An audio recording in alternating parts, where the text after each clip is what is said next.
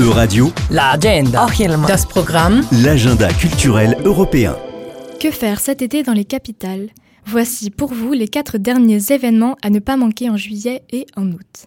Cet été dans la capitale française, ne loupez pas le spectacle La course des géants au théâtre des Béliers parisiens du 9 juillet au 31 août.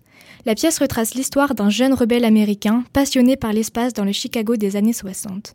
Comment un jour sa vie laborieuse bascule et que s'offre à lui une perspective qui pourrait faire en sorte de l'améliorer à tout jamais?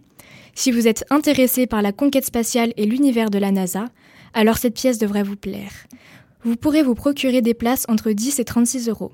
Alors rendez-vous vite pour assister à cette pièce déjà primée de 3 Molières. Durant la nuit du 27 août, de 18h à 2h du matin, 110 musées de la métropole de Berlin ouvrent leurs portes au public pour des visites nocturnes et proposent également un programme spécial de manifestations, tout cela dans une ambiance festive. Les liaisons entre les musées par le biais des transports en commun seront facilitées et prolongées toute la nuit pour vous permettre de profiter au mieux de cette occurrence. C'est un grand événement dans l'agenda culturel berlinois, très apprécié par ses habitants. Si vous êtes un fervent amateur de musique classique ou que vous souhaitez simplement assister à un concert de qualité dans un cadre majestueux, voici le rendez-vous qu'il vous faut.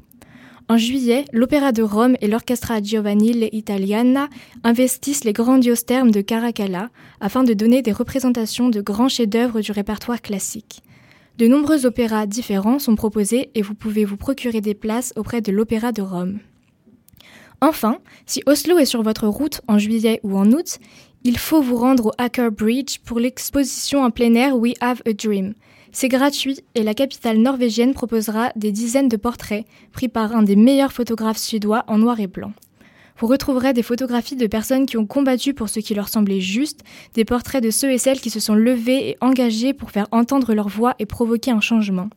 Chercherez-vous plutôt le portrait de Quincy Jones ou celui de Marina Abramovic?